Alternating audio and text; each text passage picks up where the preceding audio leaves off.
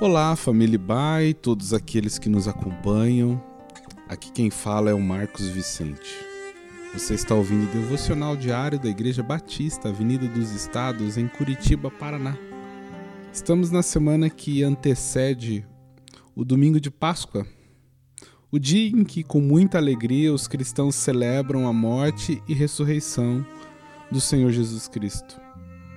E nesse espírito de vivificarmos nossas memórias com o evento que mudou a história da humanidade, iremos trazer meditações que serão baseadas no tema Palavras da Cruz. As últimas palavras de uma pessoa podem ser muito reveladoras. Jesus havia dito muitas coisas durante seus três curtos anos de ministério na terra Todavia, não deixou de ensinar mesmo em seu lugar de maior sofrimento. Essas últimas palavras na cruz são janelas que nos permitem olhar para a eternidade e ver o coração do Salvador e a expressão do Evangelho. E a primeira declaração que gostaria de falar com você está registrada no Evangelho segundo Lucas, capítulo 23, versos 33 e 34. Diz assim o texto: Quando chegaram ao lugar chamado Caveira, ali o crucificaram, com os criminosos, um à sua direita e outro à sua esquerda.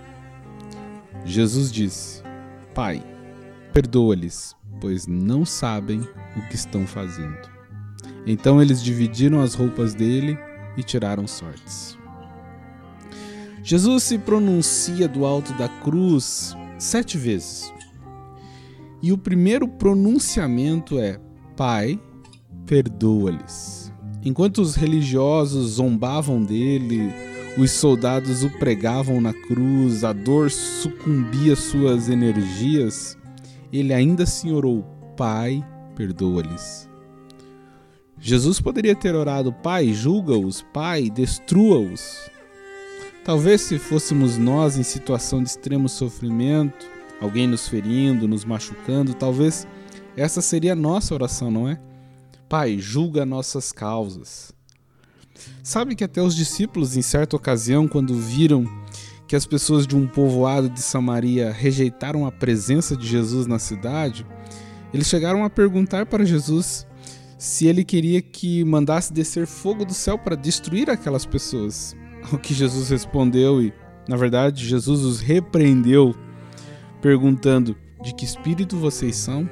Isso está registrado em Lucas capítulo 9, no verso 55. Como foi que Jesus conseguiu fazer uma oração destas neste momento de tamanha agonia? Porque este é o fundamento do Evangelho, esse é o espírito do Evangelho. Note que quando Jesus orou, ele apresentou um argumento para que o Pai os perdoasse. Eles não sabem o que fazem. Ele não só orou por seus inimigos, tal como ele ensinou durante seu ministério que deveríamos assim fazer, mas ele também os defendeu, como se estivesse dizendo para o Pai: Deixa que eu lhe dou uma razão para perdoá-los. Isso não significa que a ignorância promove o perdão, até porque sabemos que a ignorância não serve de desculpa perante a lei. Mas Jesus não quer vingança, ele quer derramar esperança.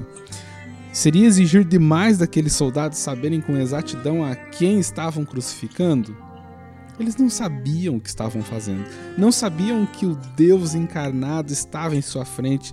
Não sabia que a majestade santa estava cumprindo o seu plano estabelecido desde antes da fundação do mundo. Não sabiam da enormidade do pecado da raça humana e da necessidade de um Salvador.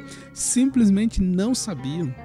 E Jesus sabia que eles não sabiam, por isso a oração dele é uma declaração universal que repercutirá por toda a eternidade. Pai, perdoa-lhes, não sabem o que fazem. Bem, a nós fica o desafio de seguir os passos do Mestre.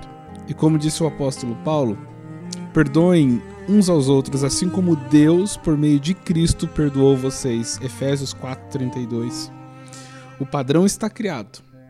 E guarde bem isso.